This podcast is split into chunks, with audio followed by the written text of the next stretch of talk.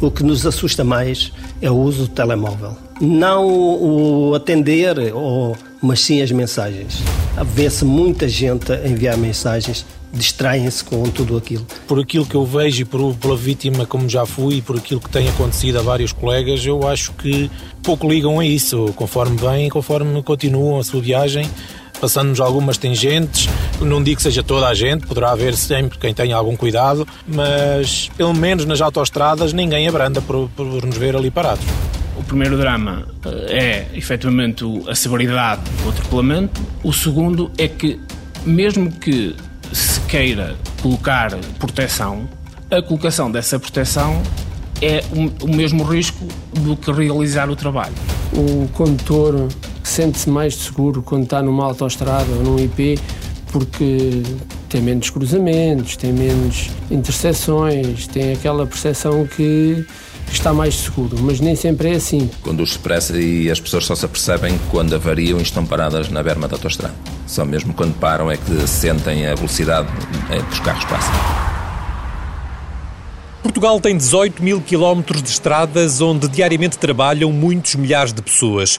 Na construção, manutenção e reparação, na fiscalização e vigilância, na emergência e socorro, na limpeza e jardinagem e em todo o tipo de assistência, sobretudo mecânica. Íamos substituir uns colegas que estavam no quartel de Marco Canaveses, até que vimos um acidente, nós paramos para, para auxiliar a pessoa em questão, eram 11 e meia da noite, portanto a visibilidade era quase nula e nisto, pronto, acontece, acontece o acidente. Normalmente nós trabalhamos sempre de frente para o trânsito nós conseguimos controlar-nos a nós, não conseguimos controlar as outras pessoas, ou seja, o condutor da, da via. Com a sinalização colocada, batem primeiro na sinalização e nós ouvimos e temos, já temos esse alerta. Mas, como costumamos dizer, é um olho no trabalho, o outro olho no condutor. Todas as estradas, para quem trabalha nelas, são perigosas apesar de que numa estrada nacional, pronto, há sempre mais trânsito, mas menos velocidade, onde as pessoas têm mais tempo de se precaver e de nos ver que estamos ali, que está ali um obstáculo na via, não é? Eh, no entanto, nas autoestradas acho que o risco é maior porque apesar de haver menos trânsito, mas a velocidade é muito maior e eles passam a qualquer velocidade. Mesmo estando nós parados a trabalhar, os carros continuam a circular à mesma velocidade, como se não houvesse nada. São choques violentos, é um obstáculo parado, praticamente é irrecuperável a viatura. Convenhamos, uh, acho que qualquer um de nós não quer ter um carro a passar a 120 km h e falo naquilo que é o limite de velocidade de uma autoestrada, a menos de 2 metros do nosso corpo. É muito fácil uma distração correr mal e, portanto, quando existe na evolução dos trabalhos a necessidade de criar mais espaços e cortar mais uma faixa, essa é uma condição que nem sequer se coloca em causa. Se houver um, um condutor errante, se houver um condutor que invada a zona de trabalho, essa sinalização não vai ser suficiente.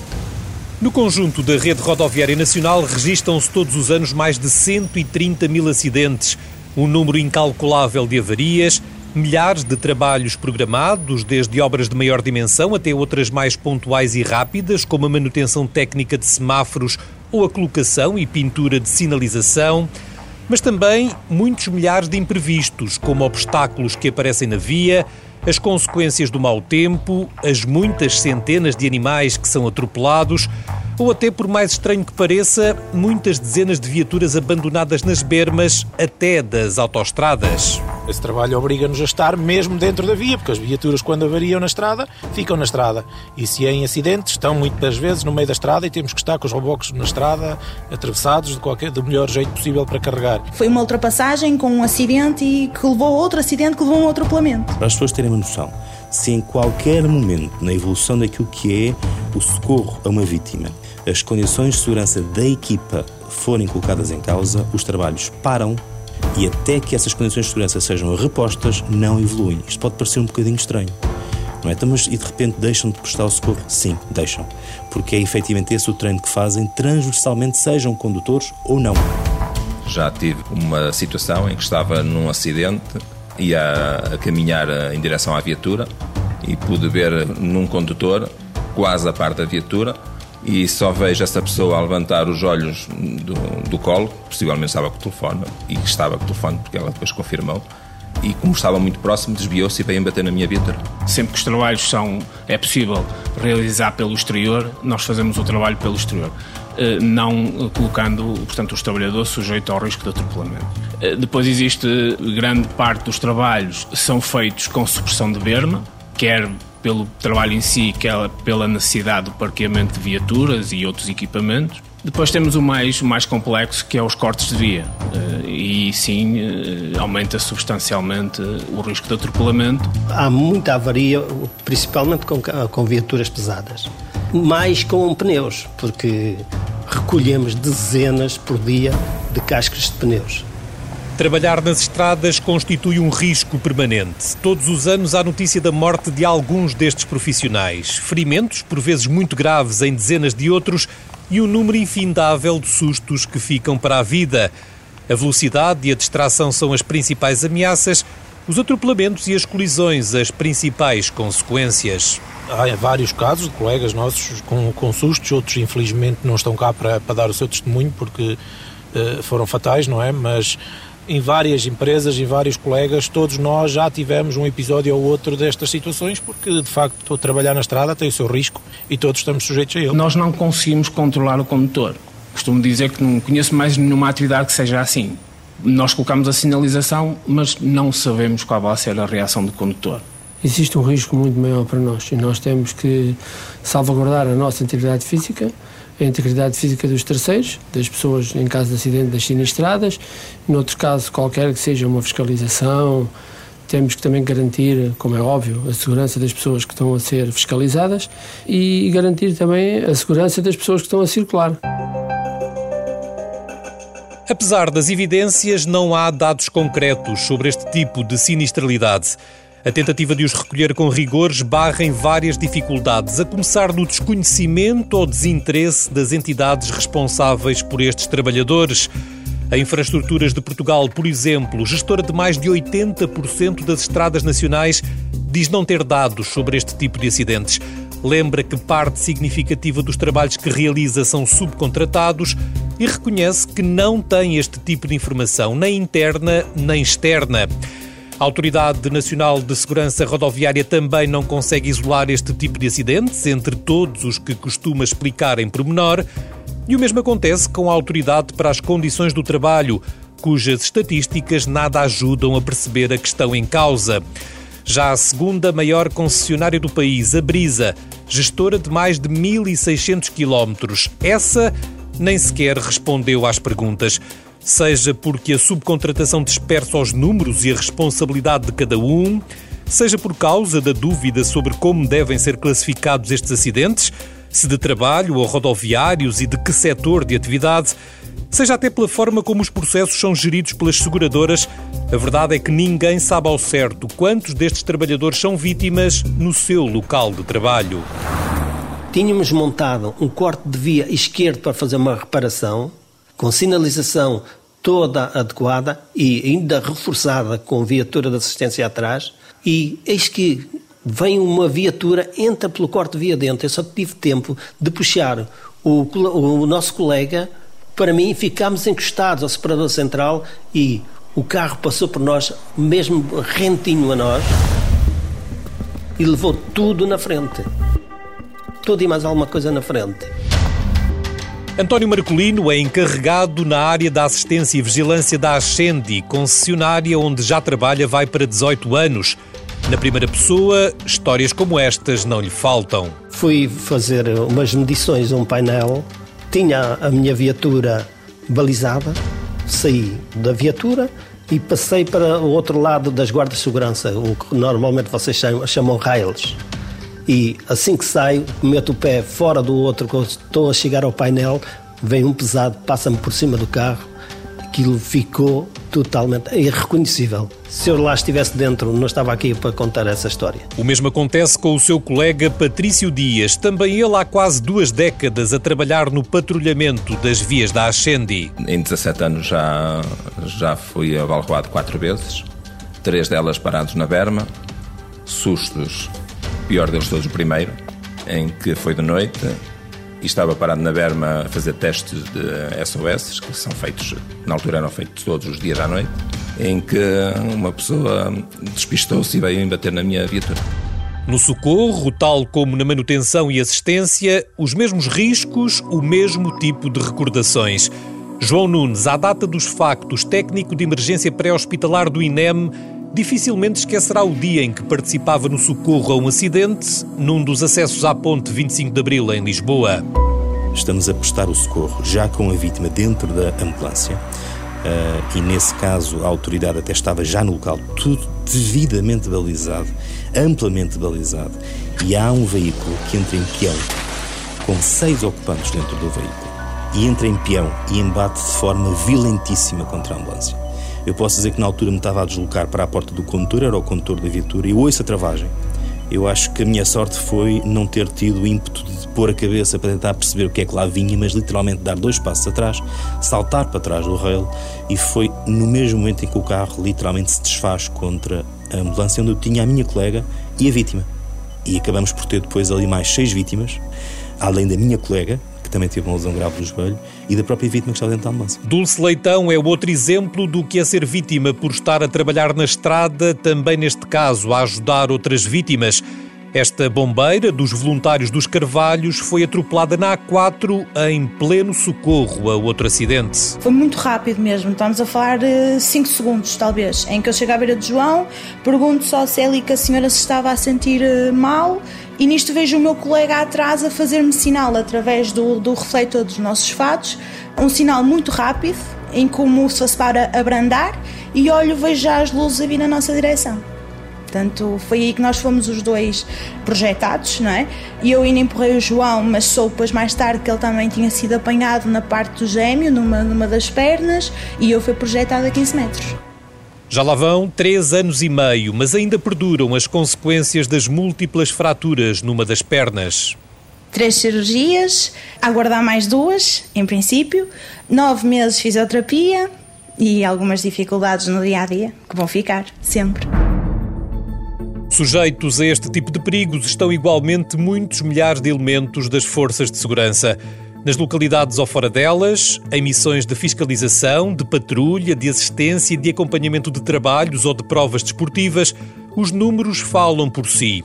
Na GNR, só nos últimos dois anos, um militar morreu e outros 36 ficaram feridos na sequência de quase meia centena de acidentes. A maior parte foram colisões, mais de 20, também 13 atropelamentos e uma dezena de despistes. Na PSP, resultados muito semelhantes.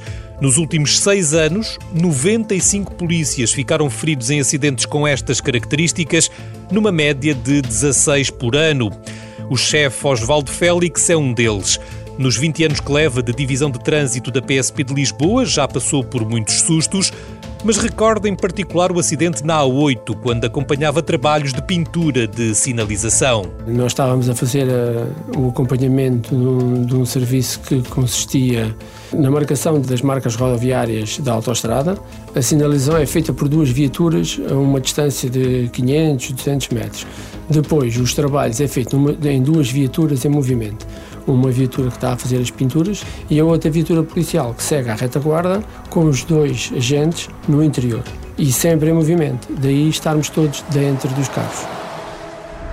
Portanto, foi uma colisão com todos os intervenientes dentro das viaturas. Não existia ninguém no exterior, uma colisão traseira, onde houve um arrasto da viatura policial durante cerca de 20 metros para a frente. Presença constante nas estradas nacionais é dos reboques, ou não fossem a solução para tantas avarias e acidentes. Pelo menos dois destes profissionais morreram em 2019 e muitos outros ficaram feridos. Nuno Badail, proprietário de uma empresa de pronto-socorro na zona de Aveiro, também tem marcas para contar. Nas autoestradas já me passaram várias tangentes às costas e às pernas, eh, onde só tive tempo de fugir e de saltar para a berma. E um dos maiores foi mesmo numa estrada nacional, onde estava baixado para engatar eh, um cabo numa viatura e fui mesmo atropelado. Passaram por cima das pernas, literalmente. Tive alguns ferimentos na altura, fui para o hospital, nada partido, mas várias coriações. Um, pronto, fiquei sem andar uns dias com várias lesões musculares, porque passou mesmo por cima do músculo da perna e fiquei alguns dias sem trabalhar. Mas será que o problema está apenas na distração dos condutores a alta velocidade?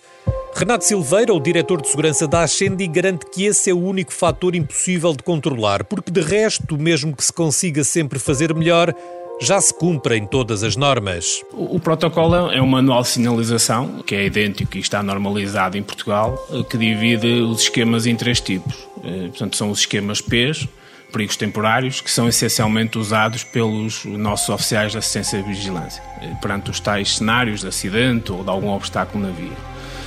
Depois temos os esquemas F, que são para trabalhos planeados, que eh, são os F, portanto, são trabalhos fixos depois há ainda um outro, uma outra tipologia de sinalização, que, que são os esquemas M, portanto, trabalhos móveis, que são realizados eh, com as viaturas em, em, em andamento. Renato Silveira reconhece, no entanto, que por melhor que seja o protocolo técnico, a sua aplicação constitui só por si um risco para quem trabalha, sobretudo nas autoestradas. Nós temos eh, em Portugal uma boa sinalização, mas assenta muito na sinalização vertical. Portanto, ou seja, os nossos esquemas ainda estão muito na base de tem que se montar a sinalização, uma panóplia de, de sinais que obrigam inclusivamente a que os trabalhadores tenham que atravessar as vias para colocar no separador central.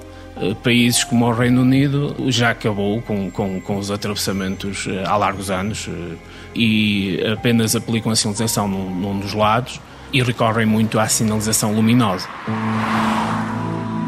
Nos 630 quilómetros que tem à sua responsabilidade, distribuídos por seis concessões, na última meia dúzia de anos, a Ascendi registou três vítimas mortais, dois funcionários da empresa e um externo, e 11 feridos, três deles com gravidade. Para atacar este problema em concreto, a Ascendi prepara-se para adquirir um sistema de proteção já usado no Reino Unido, em França e nos Estados Unidos, mas para já ainda inédito no nosso país.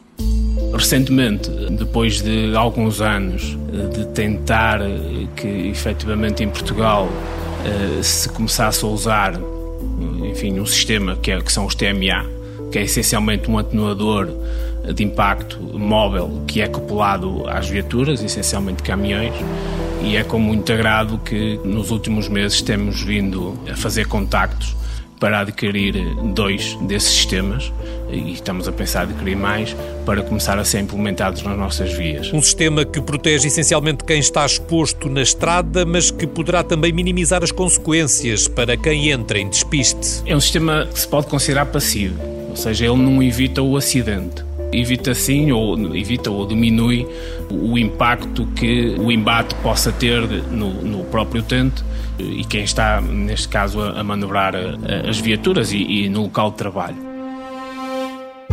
Novos equipamentos e eventualmente novos procedimentos face a cada uma das ocorrências, mas também uma outra prioridade à segurança destas pessoas, tanto por parte dos empregadores como de quem tem a missão de desenvolver campanhas de prevenção.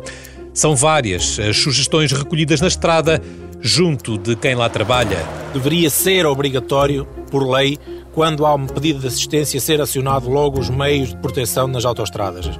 A Brisas, as Sendis, essas entidades devem estar presentes sempre no local quando há uma viatura avariada. Porque de, eles não estão lá, muitas vezes sinalizam os carros, deixam os pinos e vão-se embora, mas depois, se houver uma tragédia, aparece lá tudo. E então acho que o mal e o risco deve ser prevenido e não remediado. Nas estradas nacionais, pois é mais difícil, eh, não podemos chamar as autoridades cada vez que temos um serviço de assistência, não é? Porque muitas vezes não é necessário. Parte de nós ter que, ter que sinalizar o mais que pudermos, pormos os triângulos quando eles não existem, eh, sinalizar bem as viaturas, pronto, e ter o máximo cuidado possível, porque de facto não estamos sozinhos na via pública. Na caracterização dos próprios meios, já há neste momento, por exemplo, visibilidades superiores àquelas que nós estamos a usar, porque não evoluir, a Alemanha já o faz aquilo que nós consideramos mínimo para nós, hoje para eles, é completamente já rudimentar. E, portanto, até que ponto não temos que dar um passo em frente e assumir que é necessário investir muito naquilo que é visibilidade, porque quer queremos, quer não, aquilo que evita um acidente numa faixa de alta velocidade é eu ver mais cedo, é eu perceber mais cedo e depois há, eh, até mesmo do ponto de vista de eh, pequenos objetos luminosos podem ser distribuídos pela estrada, que ocupam um pouco de volume e podem, porque não, estar em viaturas de emergência. Não estamos a falar de cones, mas estamos a falar de a sinalização luminosa, que são objetos pequenos, até que ponto é que não fará também sentido? Portanto, às vezes há talvez hesitação quando se trata de investir na prevenção e de investir exatamente em visibilidade, porque eu acho que acima de tudo é isso que, é isso que se trata. Quando falamos de acidentes, é antecipar o problema. O que se pode fazer mais é mesmo o que estamos aqui a fazer hoje: é sensibilizar as pessoas para tentar que elas entendam que quando existe sinalização temporária é para cumprir, é para termos atenção e é para diminuirmos a velocidade, porque algo se passa mais à frente.